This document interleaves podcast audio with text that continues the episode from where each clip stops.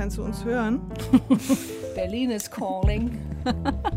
Alle Kulturinstitutionen kämpfen im Moment damit, dass zwei Drittel ihrer Einnahmen wegbrechen. Für mich künstlerisch ist das im Moment eine ganz aufregende, spannende Zeit.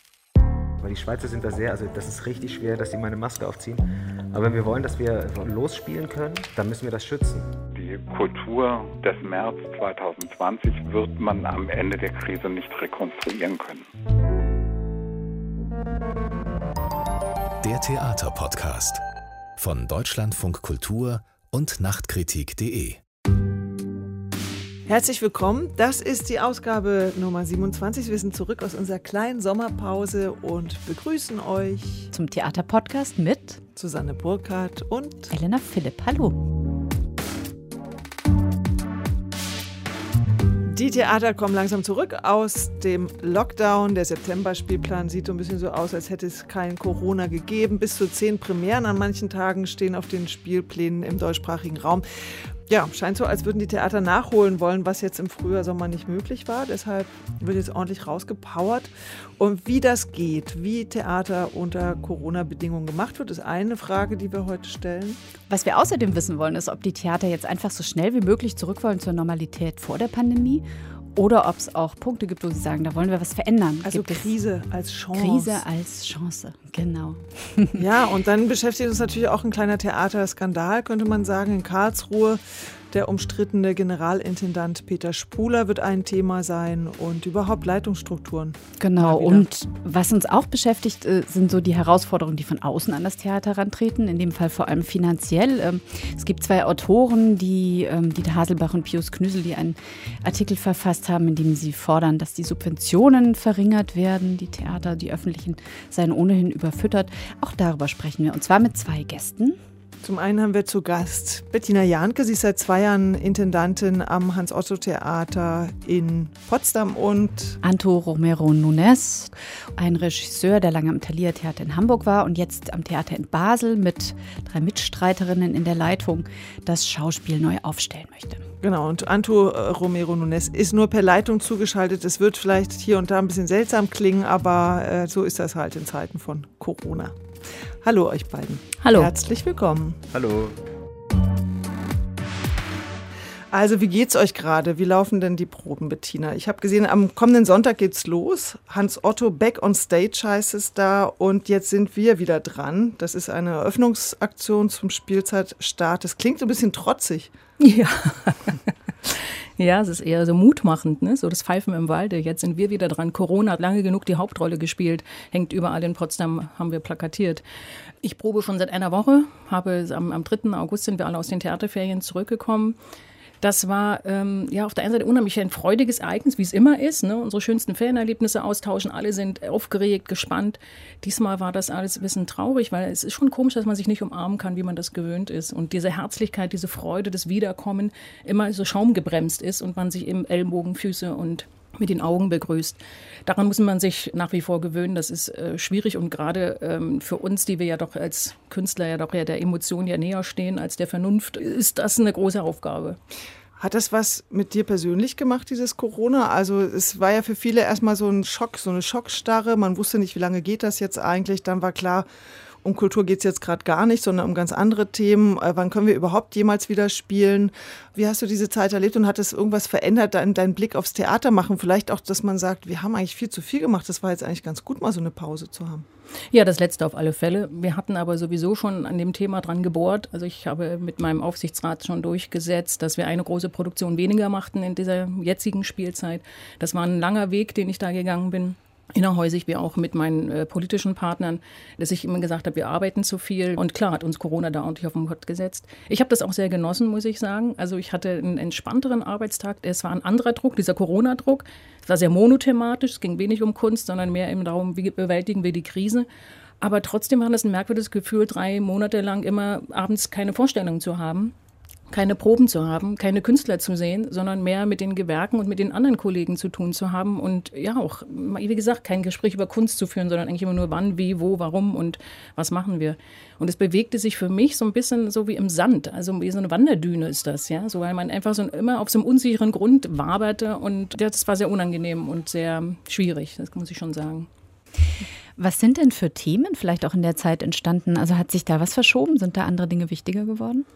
Ja, wir haben viel darüber diskutiert, ob wir unseren Spielplan umwerfen müssen, ob wir alles neu denken müssen. Und ich bin ja immer so eine, die sagt, äh, wir Theaterleute sind eigentlich nicht für das aktuelle Zeitgeschehen verantwortlich. Ich fand, es war ein über super gutes mediales Angebot, was mich über Corona und die Gefahren und warum und wieso und weshalb alles aufgeklärt hat. Und für die Reflexion dazu, wofür ich denke, zuständig sind, wir, da brauche ich, finde ich, einfach mehr Zeit. Also ich wüsste jetzt ich wollte jetzt nicht wieder Beckett machen oder Ein-Personenstücke. Wir sind da mehrere Runden miteinander gedreht und haben dann letztendlich festgestellt, die Themen, die wir vorher auf dem Spielplan hatten, haben ja nicht an Relevanz verloren. Also ich war mitten in den Proben zu Vögel von Washti Moawat, äh, wo ich jetzt wieder weitermache das ist nach wie vor ja ein aktuelles, brandaktuelles Stück. Und was, warum sollte ich das ändern? Im Gegenteil, es wird sogar noch aktueller für mich, je mehr ich mich damit beschäftige.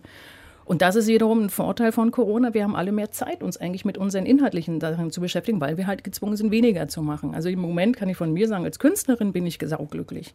Ich habe fünf Wochen Proben im Originalbühnenbild auf der großen Bühne. Das habe ich noch nie gehabt und das werde ich auch nie wieder haben.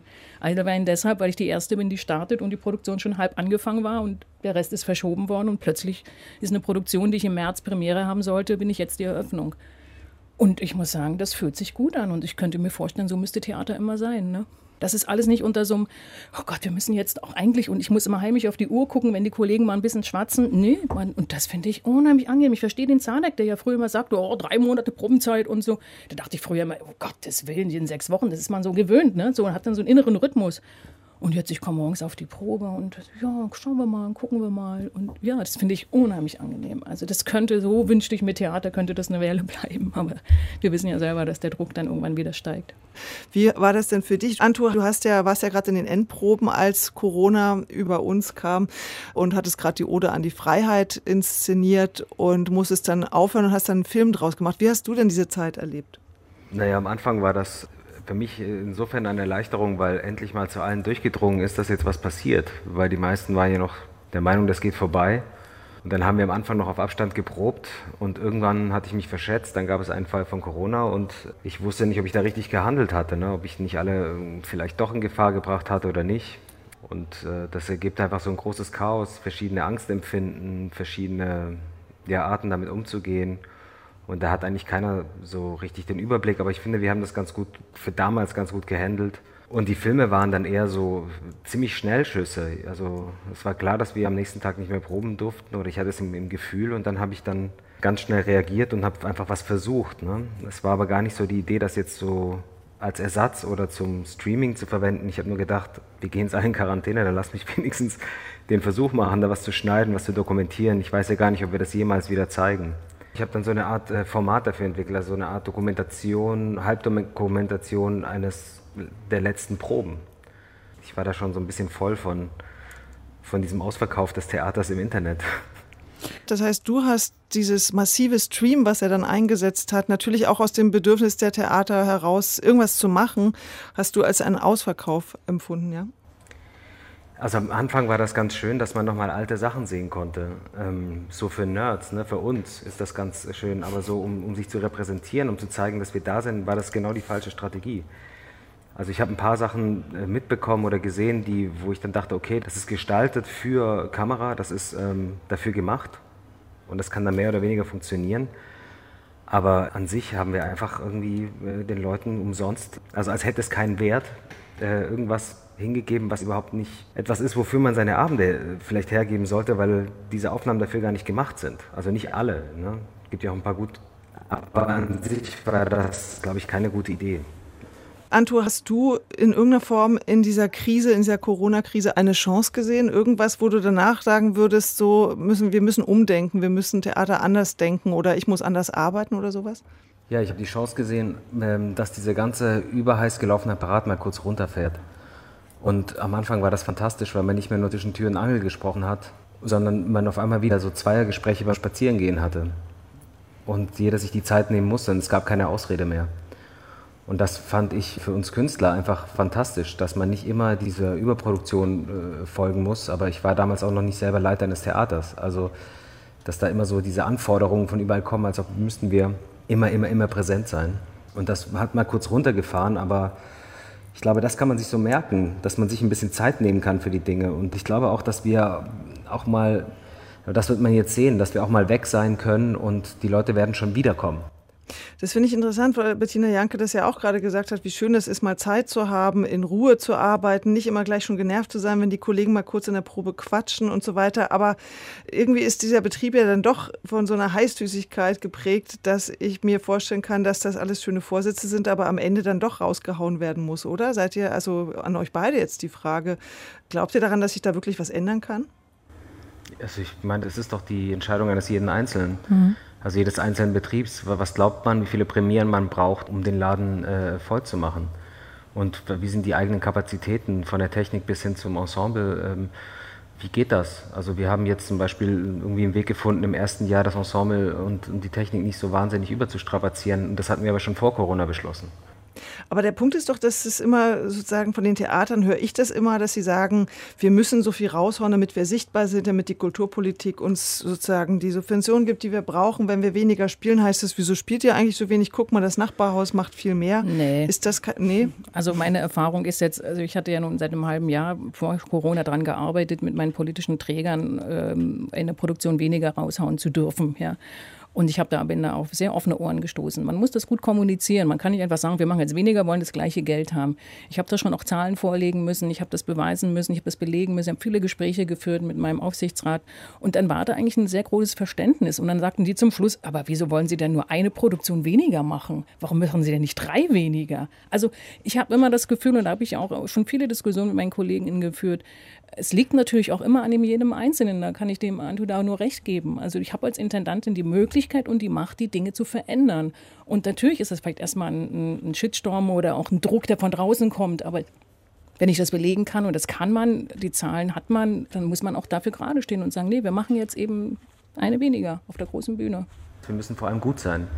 Also ja, müssen, es geht ja nicht um Quantität. Qualität muss entscheidend, ja. Und die Qualität wächst dadurch, weil man einfach mehr, viel mehr Ruhe und Zeit hat und Muße vor allen Dingen auch hat, um die Prozesse auch ähm, zu gestalten und, und vielleicht auch ein paar Umwege auch zu gehen. Ja. Das finde ich also im Moment eben sehr angenehm.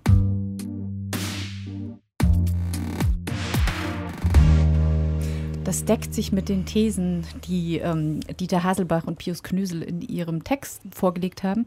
Die zwei Autoren mit noch zwei weiteren sind ja 2012 schon notorisch geworden mit ihrem Kulturinfarkt, in dem die Hauptthesen waren, es gibt zu viel von allem und überall das Gleiche.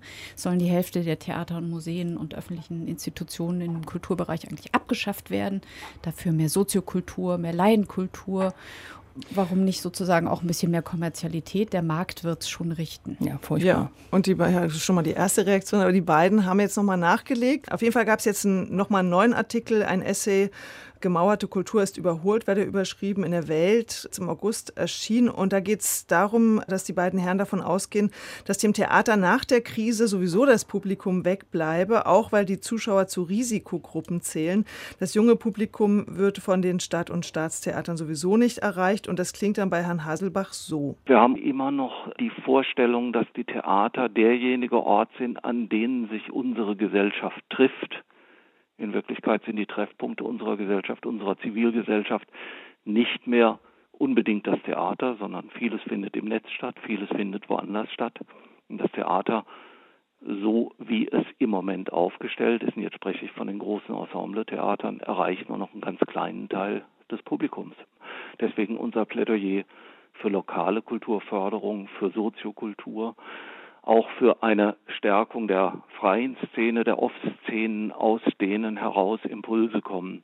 Das ist unsere Idee, wenn Kulturpolitik in diese Richtung geht, dann wird sie auch mit der wirtschaftlichen Krise umgehen können, die nach dem großen Wumms, heißt er, glaube ich, äh, die Konjunkturprogramme zur Corona bringen dann uns ja mit öffentlicher Armut umgehen lassen werden. Wie hört sich das für euch an? Macht ihr Theater, Bettina, für Alte vorbei an der Zielgruppe, vorbei an den Jüngeren?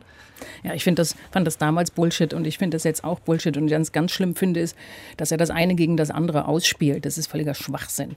Ähm, das sind so Thesen, die so in den Raum geblasen werden, ohne Sinn und Verstand und auch ohne Fakten und ohne Zahlen, die das belegen können. Es ist überhaupt nicht so. Also es, ich finde das auch falsch, alt gegen jung auszuspielen. Ich finde es falsch, das Stadttheater gegen die Soziokultur auszuspielen. Wir haben jetzt in Potsdam eine Initiative gegründet in der Zeiten der Corona, wo wir uns alle zusammen, alle Kultureinrichtungen in der Stadt getroffen haben, regelmäßig, fast alle zwei Wochen und uns ausgetauscht haben. Und da war das völlig wurscht, ob das Soziokultur war oder ob das äh, ich als Stadttheater war oder ob das die freien Gruppen waren. Ich finde, Zusammenhalt ist wichtig und nicht das eine gegen das andere jetzt auszuspielen und das eine ist wichtiger als das andere. Das finde ich einen komplett falschen Weg. Jetzt zeichnen sich aber natürlich nach diesen ganzen Corona-Milliarden auch neue Verteilungskämpfe ab, wenn die Steuern einbrechen. Das ist ja irgendwie so ein bisschen vorauszusehen. Das heißt, das Hauptargument von Haselbach-Knüsel ist weniger Geld in diesen öffentlichen Kultursektor und dafür eben sozusagen mehr in die Breite, in das Lokale, in das Laienmäßige. Das, das eine schließt das, das, andere nicht aus. Also naja, wenn man sagt, man hat absolut nur so und so viel Geld, wie verteilt man das? Also wenn man jetzt sagt, man kappt irgendwie öffentliche Häuser, dann hat man natürlich mehr Geld, das man an andere Stellen investieren kann. Aber da kommen wir vielleicht nochmal auf diese Argumentation Argumentation, die du gegenüber der Politik hattest, nämlich wie kann ich belegen, dass ich zwar weniger machen muss oder möchte, um die Qualität zu erhöhen, was ja beide wünscht. Ihr seid beide Regie regieführende Intendantin, ihr sagt beide, es bringt was, irgendwie langsamer zu arbeiten, aber gleichzeitig müsst ihr euch sozusagen gegen die Kulturkürzungen oder Finanzkürzungen verwehren. Wie argumentiert ihr das?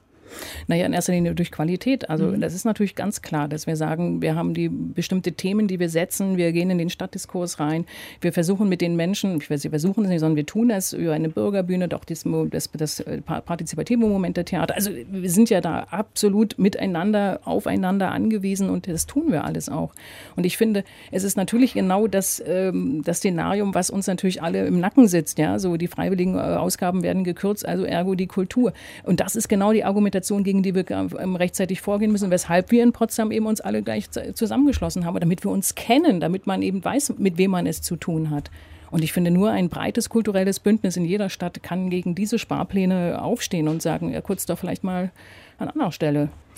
Antu, der Vorschlag ist ja auch mehr Lokales statt Internationales. Wie klingt das für dich, jemand, der ja auch international zum Beispiel in Chile inszeniert und arbeitet? Ja, warum spielt man eins gegen das andere aus? Ich verstehe es nicht, warum wir uns immer als Kulturinstitution äh, für unser Geld rechtfertigen müssen. Ja. Weil so viel ist das nicht. Es leben davon einige Leute, die dann auch wieder Steuern zahlen übrigens. Das vergessen die Menschen und die arbeiten ganz normal. Der Staat ist der größte Arbeitgeber in Deutschland. Da wird auch nicht gesagt, ja, lass es doch mal irgendwie äh, die Wirtschaft regeln. Das ist eine ganz äh, lange Diskussion. Ich verstehe nicht, warum man. Das ist wie so ein Scheinkrieg, der geführt wird von irgendwie wahrscheinlich neoliberalen Menschen. Ich habe keine Ahnung, wer die beiden Herren sind, aber ich weiß noch, wie ihr Buch rauskam, dazu mal, als ich noch an den Pfand war. Ich glaube, national, internet, also das kommt ganz darauf an, was man macht. Macht das Projekt Sinn? Ist es finanzierbar, ja oder nein? Dann macht man das. Wenn nicht, dann nicht. Dann frage ich jetzt mal konkrete Aspekte aus diesem Text und dann können wir ja auch aufhören mit dem Text. Stimmt es, dass, was Herr Haselbach und Herr Knüsel hier schreiben, je mehr Angebote aus der digitalen Welt kommen, desto kleiner ist der Bedarf an analoger Kultur? Schwachsinn, um, genau umgedreht. Je mehr wir ins Digitale gehen, das haben wir gerade festgestellt, je mehr das Theater ins Digitale geht, da funktioniert es nicht, desto größer ist die Sehnsucht wieder nach der Begegnung, nach einer ganz rein menschlichen Begegnung, das, den gleichen Atem zu spüren mit den Schauspielern auf der Bühne. Also ich mache die Erfahrung genau umgedreht und von Kollegen, die spielen, von Schauspielern höre ich das, dass die Vorstellungen, die sie spielen, so wertvoll sind. Das Publikum applaudiert stehend, weil sie so wenig sind und den Künstlern das Gefühl geben wollen, hey, wir sind aber ganz viele. Ich habe das von ganz vielen Kollegen jetzt gehört, die schon Spielen und Vorstellungen haben, dass sich das ganz, ganz anders anfühlt, dass es wie ein Willkommensgeschenk ist und dass man das als wertvoll begreift. Und ich finde, deswegen ist das, nein, das stimmt nicht. Okay, nächste These. Lockdown hat gezeigt, mit wie wenig vom bisherigen es geht. Die Intendanten verteidigen einfach ihre Gelder und Festungen. Mit dem, kann ich, mit dem kann ich gar nicht so viel anfangen. Ich meine, wir haben doch einen Auftrag. Wir haben doch den Auftrag, Kontakt vorzuspielen. Die Leute können keinen Kontakt auf der Straße haben. Wir können es möglich machen, auf der Bühne wie Stuntman Kontakt zu haben. Jetzt stellen Sie sich mal vor, das geht noch länger. Hm. Vielleicht, geht das, vielleicht geht das über Jahre. Ein Kind wächst damit auf und sieht im Theater Kontakt. Also ich meine, äh, das, das klingt jetzt so ein bisschen Science-Fiction-mäßig, aber Corona klang vor ein paar Monaten auch Science-Fiction-mäßig. Deswegen, äh, wir haben einen ganz klaren Auftrag, äh, das Theater live zu machen und live zu behalten. Der digitale Raum ist eine völlig andere Geschichte, die, die übrigens die Leute wahnsinnig langweilt, mhm. weil sie einfach zu viel gehabt haben. Die saßen jetzt zu Hause, das Theater war nicht systemrelevant, Schauspieler sind nicht systemrelevant. Und was machen die Leute? Die schalten Fernseher ein und schauen Schauspielern bei der Arbeit zu. Und woher kommen die Schauspieler? Die kommen, weil sie irgendwann mal in ihrem Leben meistens auch im Theater waren und da reingekommen sind. Also das hängt alles zusammen. Und, und da ist es äh, Quatsch, sich dann zu verteidigen. Man muss sich gar nicht gegen den digitalen Raum verteidigen. Der digitale Raum macht, was er macht und die Theater machen, was sie machen. Wenn wir gut sind, kommen die Leute, weil sie gerne da sind. Okay, dann hören wir jetzt abschließend noch kurz Matthias Lilienthal, der sich ebenfalls zu diesem Text geäußert hat. Das ist ein totaler Quatsch und das ist von Leuten gesagt, die einfach von dem Betrieb keine Ahnung haben. Alle Kulturinstitutionen kämpfen im Moment damit, dass zwei Drittel ihrer Einnahmen wegbrechen. Und sie machen einen heroischen Job, indem sie meistens in der Lage sind, das zu kompensieren. Und der Neoliberalismus, den Herr Knüsel in dem Buch gepredigt hat, der hätte, der hätte er sich durchgesetzt in Deutschland zu Zehntausenden von Toten, wenn nicht Hunderttausenden von Toten in der Corona-Krise geführt. Und jetzt diese abgeschmackten Kamellen von Neoliberalismus, von Bush und Trump und Konsorten nochmal zu wiederholen, finde ich eine absolute Unverschämtheit. Das kommt mir vor wie 2012 sind sie diese These nicht losgeworden und jetzt haben sie sicherlich die schwierige Situation öffentlicher Finanzen, die entstehen wird, nutzen sie, um sich wieder ins Spiel zu bringen. Ich finde das abgeschmackt und widerlich.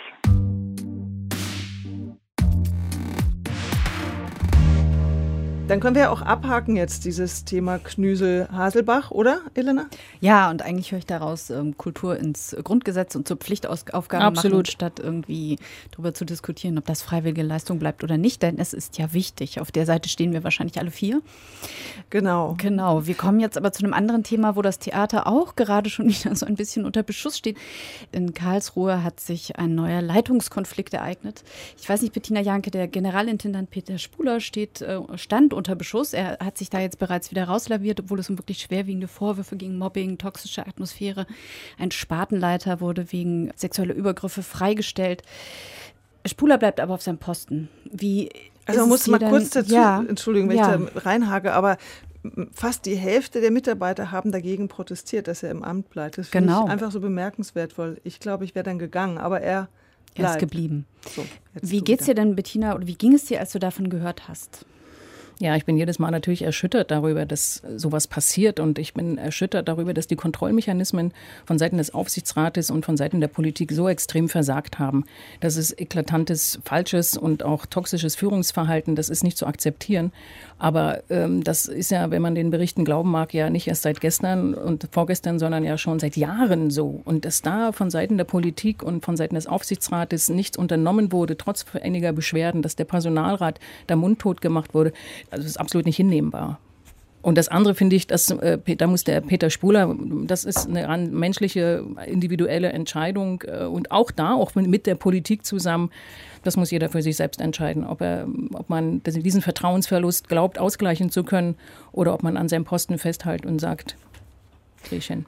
Aber interessant ist ja, dass Karlsruhe eben noch so eine Art Vorzeigehaus war. Lauter Direktorinnen. Anna Bergmann hat das Schauspiel übernommen, hat dann mit so einer heimlich eingeführten 100 Prozent Frauenregiequote von sich reden gemacht. Und eben diese Anna Bergmann hat jetzt gerade im Interview mit Nachkritik gesagt, das ist eine Führungskrise der über Jahrzehnte eingeübten neofeudalen Machtstrukturen im Theater. Diese Strukturen sitzen uns allen so tief in den Knochen, dass man auch selbst nicht davor gefeit ist, diese zu reproduzieren, egal ob man ein Mann oder eine Frau ist. Hintergrund ist vielleicht noch, dass auch Anna Bergmann vorgeworfen wurde, dass es da nicht immer irgendwie entspannt zuging bei ihr im Schauspiel wenn die Strukturen so tief in den Knochen sitzen, wie sie hier sagt, dass sogar man als Frau eigentlich das reproduziert, wie sie sagt, dann ist ja das, und da kommen wir dann vielleicht nachher noch hin, was du gesagt hast, Bettina, nämlich mal, dass das auch so eine Theaterfolklore ist, immer alles nur auf diese patriarchalen Strukturen zu reduzieren, die Kritik. Dann ist das ja irgendwie fast widerlegt an der Stelle, oder? Naja, man ist, ist immer so ein Kurzschluss, dass man sagt, ah, diese Strukturen sind eben schlecht und deswegen können die Menschen nicht anders sich verhalten. Ich bin der Meinung, die Strukturen geben erstmal einen Rahmen vor und der bedeutet Freiheit der Kunst. Wie die einzelnen Protagonisten sich darin verhalten und sich dazu auch verhalten, das entscheiden sie selber.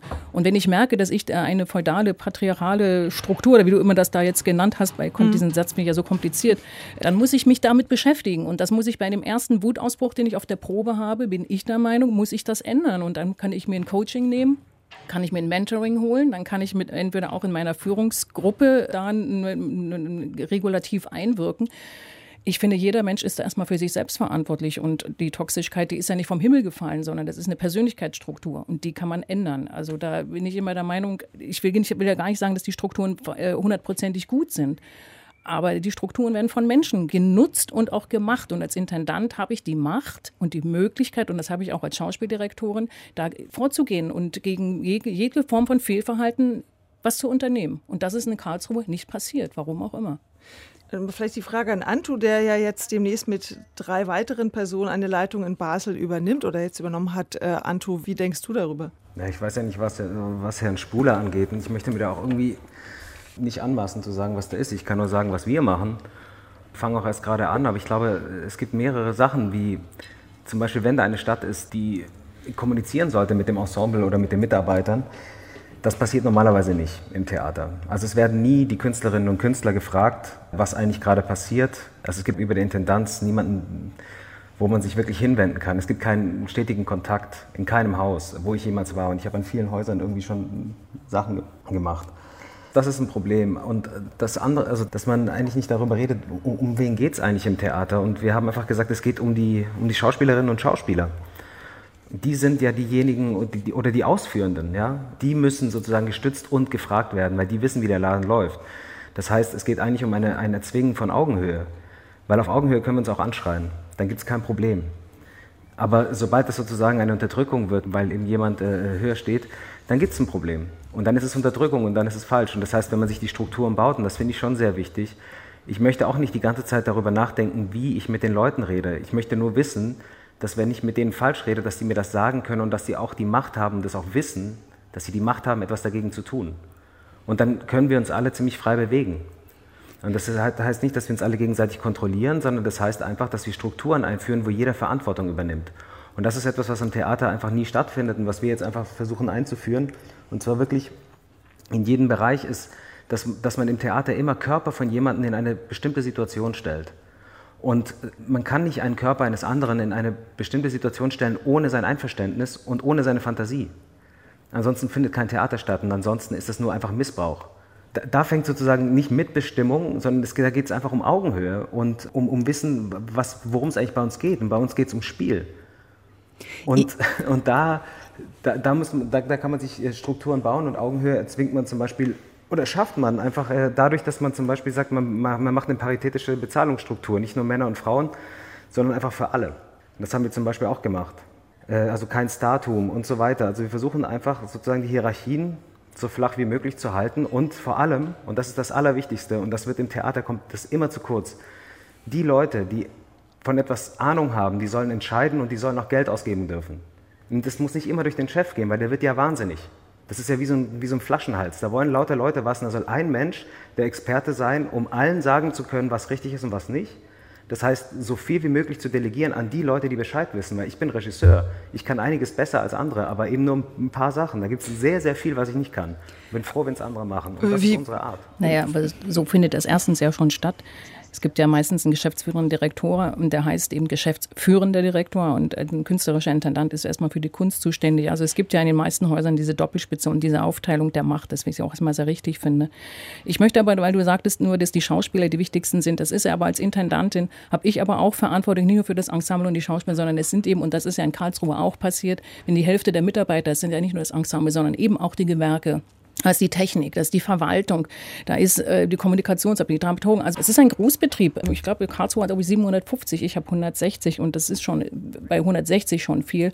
Auf all diese verschiedenen Interessen und Bedürfnisse einzugehen. Und jetzt gerade in der Corona-Zeit, ich bin als Intendantin in dem Moment nicht nur für meine Schauspieler, für die Sicherheit der Schauspieler zuständig, sondern natürlich auch über all das, was hinter der Bühne passiert. Und da muss ich mir auch Gedanken machen, was mache ich mit dem Requisiteur, der sagt, er fässt kein Essen an. Zu Recht. Wir gehen aber mit Essen um auf der Bühne. Also das sind so viele Sachen dann zu klären und auch so viele Ängste und generell eben auch Mitbestimmung, ja, mit den Schauspielern verstehe ich, aber was mache ich mit den anderen drumherum? Die müssen auch gerecht behandelt werden und bezahlt werden. Aber das ist wie den digitalen Raum mit einer Bühne zu vergleichen. Darum geht es nicht. Ich kann natürlich, können, können wir ein Triumvirat bilden in Rom oder eine Demokratie haben. Das ist ein großer Unterschied. Natürlich gibt es Verantwortliche, die sozusagen in einem Vier-Augen-Prinzip etwas verantworten können. Die Frage ist nur, die Entscheidung letzten Endes wirklich etwas zu tun, jemanden einzustellen, jemanden etwas zu verbieten oder nicht zu verbieten, erwachsene Menschen, die sich gegenseitig Dinge sagen, dass das nicht über ein oder zwei Personen geht, sondern dass es dafür ein System gibt, das erwächst aus einer Gemeinschaft. Und natürlich schützt die Gemeinschaft alle, die da drin sich befinden, alle. Aber wer steht nachher auf der Bühne? Wer macht das Haus voll? Es ist nur, wenn das, was sichtbar ist, auch funktioniert. Und dafür brauchen wir alle. Das meint nicht nur die Schauspielerinnen und Schauspieler, das meint wirklich alle. Mhm. Und da geht es auch nicht um Mitbestimmung. Es geht, wie gesagt, Augenhöhe ist etwas anderes Respekt. als Mitbestimmung. Jeder bestimmt da mit. Das Respekt ist auch zu schwammig. Ich meine es konkret ganz konkret. Wenn Wie jemand etwas genau? in die Hand bekommt, dann soll er auch das entscheiden können. Und die einzige Regel ist, alle zu fragen, die darüber Bescheid wissen und alle zu fragen, die es was angeht, deren Leben es verändert. Und dann werden die Entscheidungen getroffen. Und das versuchen wir. Das ist noch nicht durchgesetzt. Aber das ist dann das klassische Mitbestimmungstheater, was ja schon versucht wurde und oft nicht funktioniert hat, weil es sehr, sehr viel Arbeit macht. Ist es nicht. Es geht nicht darum, dass alle um alles bestimmen. Es geht darum, dass einer bestimmt, der dafür verantwortlich ist und der alle fragen muss, die davon Ahnung haben oder die davon betroffen sind. Und er oder sie darf entscheiden, wie auch immer. Na, aber er, ist, er, oder sie es für richtig hält. Also das sind, das sind, wir haben einfach wirklich Strukturen aufgebaut, die in einer kollegialen Leitungsführung sind. Und da fangen wir an zu viert. Natürlich mit dem Intendanten auch und mit der äh, Geschäftsführerin im bestimmten Rahmen. Aber wir versuchen das jetzt in einem Dreispartenhaus im Theater für uns zu erobern und äh, durchzusetzen und auszuweiten. Und das hat einen bestimmten Grund. Wenn die Menschen anders produzieren, dann gehen wir davon aus, dass das Ergebnis anders wird. Und da müssen wir uns nicht mehr viel drum kümmern, ja, das ist alles nicht mehr zeitgemäß, da ist der Diskurs nicht und so weiter, sondern wir müssen sagen, dass, das ist die These. Wenn wir produzieren, so dass jeder sich auch einbringen kann und etwas sagen kann, dann wird das Ergebnis anders und das werden wir sehen, ob das so ist oder nicht. Darf sich bei dir keiner einbringen, Bettina? Ja, nat ja, natürlich, natürlich. Also ich meine, ich entscheide da überhaupt nichts alleine. Ich würde mir nie anmaßen, über den technischen Bereich eine Entscheidung zu treffen. Da habe ich einen technischen Direktor und wir haben ein Leitungskollegium von sieben Leuten. Aus jeder Abteilung ist da jemand dabei und wir entscheiden gemeinsam. Also das mag ich, sage ich nochmal, die Struktur ist erstmal vorhanden und ich selber kann entscheiden, wie ich die Struktur nutze. Entweder ich entscheide es alleine oder ich meine, wo ich es mache, dass wir in einer Leitungsrunde mit sieben Leuten gemeinsam entscheiden, was machen wir? Wohin geht die Reise? Wie wollen wir auftreten? Was ist uns wichtig? Was ist der inhaltliche Aspekt? Also ich entscheide selten Dinge ganz alleine oder geschweige denn auch zu zweit. Aber Anto hat ja genau das gesagt, dass es geht ja auch um Selbstverständnis. Also ob es diesen Flaschenhals gibt hin ja. zur Intendanz, wo dann doch irgendwie wesentliche Dinge durchlaufen müssen oder ob man bestimmte Sachen schon auf einer anderen Ebene abfängt. Also ich weiß nicht, ob ich das richtig verstanden habe, Anto, es klingt für mich ein bisschen wie so eine Wabenstruktur. Also es gibt so kleine Zellen, die sich bedingt selbst organisieren und irgendwo hat man dann vielleicht so einen Pool, wo das alles so diese Entscheidungen zusammenfinden. Ist das richtig? Nee, wir fangen an, an diesen Waben zu bauen. Die Leute sind jetzt da und immer wenn jemand mit einer Frage zu uns kommt, dann sagen wir, okay, wie kann ich dir helfen und wie übernimmst du dafür Verantwortung? Welche Entscheidungsgewalt brauchst du, um das Problem zu lösen? Und weil wir auch echt nicht in einem dabei sein wollen, aber es geht eben darum, und das ist bei uns auch nicht ganz davon zu trennen, natürlich hängt das an den Persönlichkeiten. Man kann nie über eine Struktur allein etwas lösen. Nur eine, eine Struktur einer Intendantin oder eines Intendanten bringt mich natürlich schneller in Schwierigkeiten, als wenn ich weiß, dass meine Kollegin, die jetzt eben mehr auf die Zahlen schaut, dass ich ihr einfach vertraue, dass sie mehr Ahnung hat und ich das nicht kontrollieren muss. Wenn man das jetzt ein bisschen böse weiterdenkt, könnte man natürlich auch sagen, es ist ein Format oder eine Form, um Verantwortung zu delegieren. Also dann sagt man als derjenige, der sich der Politik gegenüber verantwortet, okay, das hat aber Person B in Zusammenhang C entschieden. Ich habe damit eigentlich nichts zu tun. Das ist ja auch das Argument, warum die Politik häufig trotzdem einen Alleinintendanten einsetzt, weil sie sagt, ich will einen Ansprechpartner haben, ich will eine Person, die sozusagen dafür einsteht, wie das in diesem Haus läuft. Wie habt ihr das denn geregelt für Streitfälle? Seid ihr da schon dran, dass ihr euch überlegt habt, was ist denn, wenn ich was anderes möchte als die Person, die jetzt nicht offiziell als Vertreterin des Hauses oder der Sparte gilt? Wir fangen ja gerade erst an, aber natürlich gibt es einen Intendanten und eine Geschäftsführerin. Natürlich gibt es einen Verwaltungsrat. Also ganz so ist es ja nicht. Ne? Die halten, das war die erste Frage an uns, wer hält den Kopf hin? Und dann habe ich gesagt, keiner wird hier geköpft. Das ist totaler Quatsch. Wir kommen, um Kunst zu machen, das wird gut. Und wenn nicht, dann wird es halt nicht gut und dann sieht man, was passiert. Also wie soll denn jemand Verantwortung übernehmen? Also wie soll denn ein Intendant oder eine Intendantin, die die Vorwürfe, die Herr Spuler hat, wie soll man denn dafür Verantwortung übernehmen? Einfach so. Ja, aber zum Beispiel ist ja der Intendant, also der genau. Generalintendant. Aber natürlich muss man Verantwortung übernehmen, wenn man Gelder verwaltet und so einen Laden führt, würde ich jetzt mal sagen, oder? Ich habe ja nicht gesagt, dass man nicht Verantwortung übernimmt. Man übernimmt sie, man, man nimmt auch die Mitarbeiter und Mitarbeiterinnen mit in die Verantwortung. Das heißt nur, dass sie nicht kommen können und sagen können, hey, du bist der Chef, du gibst mir immer nichts. Ich sage, nee, du weißt, wie unsere Strukturen sind. Es gibt absolute Transparenz. Du kannst fragen, wie die Etats sind, du kannst fragen, wie viel ich verdiene und du kannst fragen, wie viel die anderen verdienen und, und verstehen, was hier vor ist, um dich dann einzubringen und das zu verbessern. Transparenz ist, glaube ich, ein ganz gutes Stichwort, dass jeder sozusagen weiß, wie es aussieht. Also wir wollten heute auch noch mal ein bisschen auf die Frage von Geschlechtergerechtigkeit sprech, zu sprechen kommen und der Gender Pay Gap ist da ja so ein ganz großer Stolperstein, das ist immer noch enorm und ihr habt das offenbar ausgeglichen durch so eine paritätische Gehaltsstruktur und ähm, eben die, Möglichkeit nachzufragen und auf Augenhöhe zu verhandeln. Aber diese Frage der Verantwortlichkeit beschäftigt mich schon noch, weil bei Anna Bergmann und Peter Spuler in Karlsruhe war ja ein Knackpunkt auch, dass die Zahlen nach außen hin stimmen mussten. Also Spuler war der Politik gegenüber verantwortlich dafür, dass bestimmte Erfolgszahlen stimmten und dann geriet das Schauspiel unter Druck und es musste geliefert werden und dadurch schlich sich offensichtlich auch der Druck und der böse Ton wieder dort ein. Das sind ja so Knackpunkte, die dann wahrscheinlich im Arbeitsalltag wesentlich werden, wenn man tatsächlich unter diesem Druck produziert. Und du sagst ja auch, Anto, das muss man jetzt erstmal abwarten. Aber ich finde das schon mal für mich persönlich gut, dass ihr sagt, ihr wollt das überdenken und neu starten. Aber es gibt schon auch Punkte, wo man dann vielleicht irgendwann nochmal nachhaken muss. Bettina, du sitzt da und überlegst das. Vielleicht sagst du noch ein Wort dazu oder einen Satz, wie das bei dir ankommt. Na, ich, ich bin erstmal ganz äh, begeistert davon, das Modell nochmal neu zu überdenken denken. Ich sage ja gar nicht, dass wir den Stein der Weisen schon gefunden haben und dass, dass die Strukturen sind super. Wir sind ja alle auf der Suche danach, wie man das verbessern kann. Aber natürlich hängt es letztendlich von den Menschen ab, das kann ich nochmal sagen. Und ich bin da ein, ein großer Fan von Weiterbildung, von Coaching, von Mentoring. Kein Mensch wird als Intendant geboren und eine Führungskraft zu sein. Ich weiß, ich habe früher Regie geführt und dann war ich plötzlich Intendantin und das verändert einen auch. Also wenn man plötzlich so Verantwortung für andere Leute hat und nicht mehr nur seine eigene Kunst und die, nur für die Inszenierung denken kann, sondern gezwungen ist eben auch für den Requisiteur und für den Techniker und für den Tischler und für das gesamte Haus mitzudenken und die Verantwortung mit der Stadt. Das macht was mit einem. So und da muss man auch Entscheidungen treffen, die halt äh, unschön sind deswegen, ich bin da sehr gespannt, was da in Basel passiert. Ich bin da sehr gespannt, wie das in Zürich sich weiterentwickelt. Und ich, äh, wir werden das miteinander in Austausch treten und, und sind da ganz offen dafür. Und wenn das gute Modelle sind und muss man auch dann sagen, ja, dann kann die deutsche Politik sich daran ein Beispiel nehmen und auch endlich auch in Deutschland mal Führungsduos auf die Intendantenposten bringen, weil bis jetzt ist das nur in der Schweiz möglich. Ja, und weil du äh, ja dich verändert hast, wie du gerade gesagt hast, Bettina, durch das Intendanten werden diese Verantwortung zu übernehmen, hast du dich über einen Podcast, den wir hier gemacht haben, der Ausgabe 19, total aufgeregt. Das war ein Podcast, in dem Thomas Schmidt mit seiner Studie Macht und Struktur im Theater bei uns zu Gast war. In dieser Studie geht es um verbale Übergriffe, psychische Bedrohung und so weiter, die angeblich laut seiner Umfrage mehr als die Hälfte der Künstlerinnen an deutschsprachigen Theater erleben. Wir können mal kurz hören, wie er das formuliert hat. Die Politik müsste durch den Bühnenverein aufgefordert werden, stärker Teambewerbung zu forcieren. Aber dazu muss es auch vom Bühnenverein ganz offizielle Gespräche geben. Und diese ganzen Ausschreibungen müssen auch offiziell stattfinden. Das muss ein Team von Leuten sein, die auch gar nicht so große eigene Interessen daran haben, wer das wird. Wissen Sie, das kann ja auch jemand sein, der vielleicht unbequem ist. Aber so sucht sich der Kulturpolitiker immer denjenigen, der ihm am nächsten ist.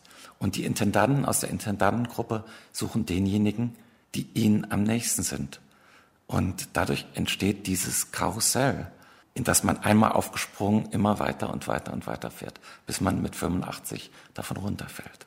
Soweit ist es ja noch nicht mit dir, Bettina Janke, aber du hast dich darüber sehr geärgert und hast gedacht, warum beteiligt ihr euch eigentlich an diesem Intendanten-Bashing und hast darauf verwiesen, dass sich schon viel verändert hat, dass es viele Frauen in Intendanzen gibt, viele Teambesetzungen und so weiter und äh, dass zwei der größten Bühnen inzwischen von Frauen geleitet werden, die Kammerspiele in München und äh, das Schauspielhaus in Hamburg. Und das war auch ein Grund, warum wir dich eingeladen haben, weil wir gesagt haben, okay, dann sollst du auch Raum bekommen, äh, deine seine Sicht auf die Dinge äh, zu benennen. Aber es gab jetzt gerade vom Kulturrat schon wieder eine neue Erhebung, die gesagt hat, es hat sich eigentlich nicht so viel geändert, obwohl es tatsächlich so aussieht. Wir haben ganz viele neue Intendantinnen-Ernennungen. In Dortmund gibt es jetzt eine Intendantin, Julia Wissert, in Gießen, in Münster. Also scheinbar tut sich wirklich was. Und dennoch heißt es in dieser Erhebung des Kulturrats, dass es immer noch zu wenig Frauen in Leitungspositionen gibt, dass es immer noch das von Elena schon angesprochene Gender Pay Gap gibt und so weiter. Also, was denn nun?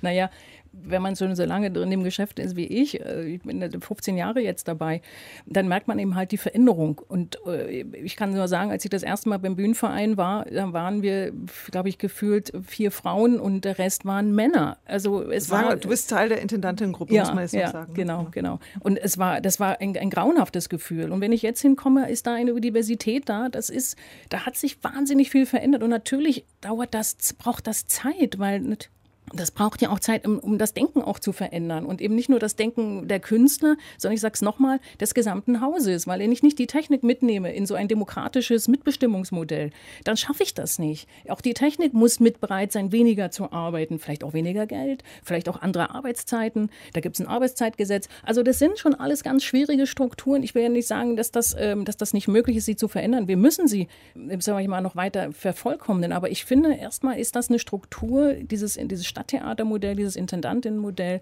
was uns die Kunst in einem äh, institutionell geförderten Bereich der Kunst sehr viel Freiheit ermöglicht. Ich ähm, finde gerade diesen Podcast so anregend, weil ich merke, dass alles mitkommt, was wir so seit den letzten zweieinhalb Jahren besprochen haben. Also alle Themen werden gerade nochmal durchgewälzt nach Corona.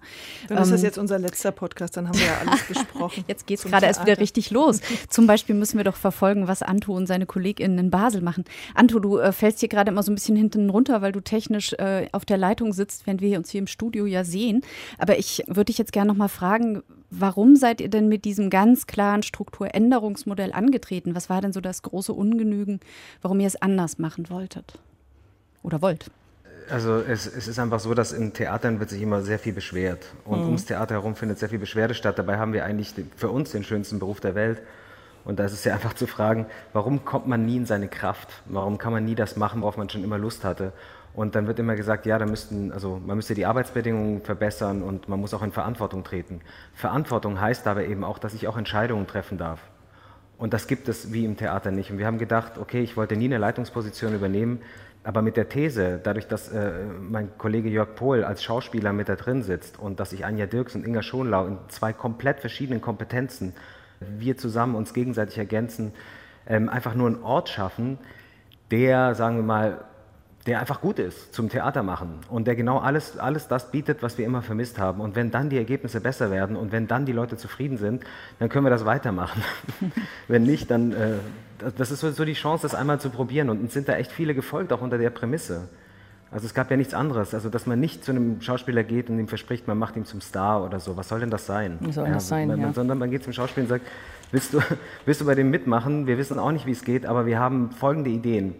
Und wir versuchen konsequent zu sein. Und, äh, und, du musst dich aber einbringen. Und du darfst dann aber auch was entscheiden. Und, und das heißt auch Verantwortung übernehmen. Das heißt auch übrigens die Verantwortung den, den, den Zahlen gegenüber übernehmen. Keiner spielt gerne vor leerem Haus. Es muss nicht die Politik kommen und uns sagen, es gibt Druck, euer Haus ist leer. Das wissen wir selber, wenn das Haus leer ist. Und es weiß übrigens auch das gesamte Haus, das wissen alle Gewerke. Keiner arbeitet gern für ein leeres Haus. Insofern glaube ich, dass ich die, äh, Nee, aber die Frage ja, ist ja. Das ist so ein bisschen das, was wir versuchen. Ich glaube aber auch nur einen Satz. Ich glaube auch nicht, dass wir wissen, wie, wie Leitungsstrukturen mhm. gehen. Ich, wir, wir starten hier einen Versuch. Natürlich, äh, ich glaube auch, dass jemand vielleicht ganz alleine das wahnsinnig gut kann. Aber wir müssen eben verschiedene Modelle probieren und die müssen sich auch immer gemäß der Zeiten auch weiter verändern und weiterentwickeln. Das ist absolut klar. Und das ist eigentlich das Wichtigste von dem Ganzen.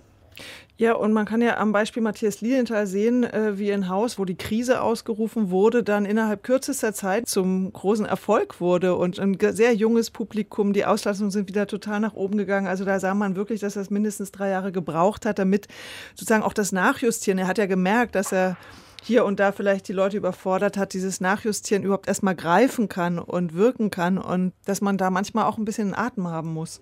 Ja, das macht es ja gerade so schwierig im Theater, ne? Weil wenn das Haus leer ist, wer entscheidet dann und wie, welcher Weg ist der richtige, um es wieder voll zu bekommen? Da gibt es dann eben 100 verschiedene Möglichkeiten und das ist genau das Thema. Ne? So klar wollen wir alle volle Häuser haben, aber wie kriegt man das hin? Da geht dann das Streiten los, was ja aber gut ist. Vielleicht noch eine Frage, weil ähm, ich ja auch merke, dass wir hier sozusagen mit den Begriffen Krise und Chance sehr in so einem binären Modell argumentieren und es ja auch sonst oft so ist, dass man sagt, in München die Kammerspiele funktionieren oder geht gar nicht. Also was wäre so ein Klima auch von außen, wo ihr sagt, da können wir das auch ausprobieren und haben den Eindruck, das geht, auch wenn wir jetzt vielleicht erstmal weniger Publikum haben oder ein Schauspieler unzufrieden ist mit unserer Leitung? Naja, ich finde zum Beispiel wichtig, dass die Medien sich mehr mit der Kunst beschäftigen und wirklich versuchen, ähm, sag mal, diesem wieder des Geniekults, kann ich immer nur sagen. Ja? Also dass so Regisseure oder so Modelle dann so hochgepusht werden, weil es haben alle nur darüber geredet, dass Anna Bergmann nur mit Frauen arbeitet. Über die Kunst wurde aber ganz wenig geredet, weil was hat sie denn da nun anders gemacht? Was machen denn die Frauen zum Beispiel nun anders? Und, und, und wie sieht es auch in den Häusern aus? Und dass man mal fragt, was ist denn das eigentlich für ein Druck, mit dem wir da umgehen müssen? Und natürlich letztendlich finde ich die ganz wichtigste Frage ist natürlich auch nach dem Publikum. Also man braucht so ein Umfeld, das dann nicht nur so auf Erfolgszahlen und auf äh, Medien Präsenz und Social Media Präsenz bewertet wird, sondern eher so, so was ist das, was ist der Anspruch? Also das gefällt mir jetzt an diesem Basler Modell, was der Anto dort beschreibt, so dass da so ein Wollen da ist und dass man dem erstmal Raum gibt. Das war ja das Problem bei Lilienthal, dass der nach drei, zwei ersten Sachen schon so totgeknallt wurde. Zeit, Zeit, immer wieder Zeit. Kunst muss sich, braucht Ruhe und Zeit und Muße.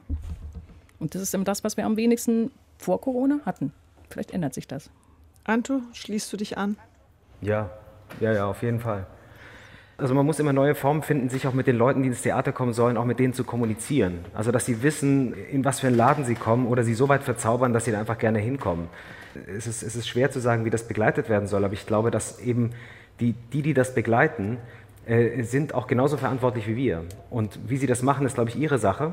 Ja, weil wir sind ja alle frei. Aber ich glaube, das ist genau das. Geht, schaut mal wieder auf die Kunst und, und, und lasst uns über Theater wird jetzt geredet, weil Corona ist und nicht wegen dem, was künstlerisch stattfindet. Ne?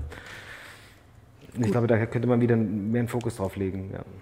Okay, dann gucken wir dann wieder mal drauf, was künstlerisch stattfindet. Es fand ja jetzt nichts statt, deswegen müssen wir jetzt wieder ums Drumherum reden. Bin auch dankbar.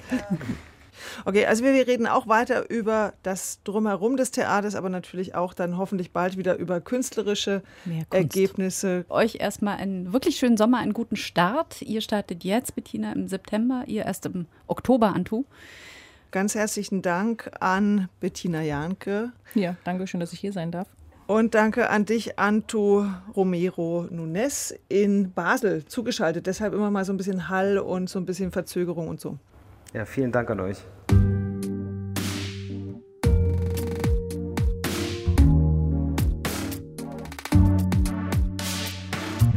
Das war der Theaterpodcast Ausgabe 27. Wenn ihr uns Anregungen schicken wollt, wenn ihr Kritik habt oder Lob natürlich auch gerne, dann gibt es eine E-Mail-Adresse, da erreicht ihr uns theaterpodcast.deutschlandradio.de. Wir freuen uns auch über Themenvorschläge. Wie er heute gemerkt hat, äh, wer sich meldet, wird auch vielleicht eingeladen. Beim nächsten Mal machen wir weiter. Vielleicht nehmen wir die Anregung auf, dass wir uns mit der Kunst beschäftigen. Schönen Sommer euch noch. Tschüss.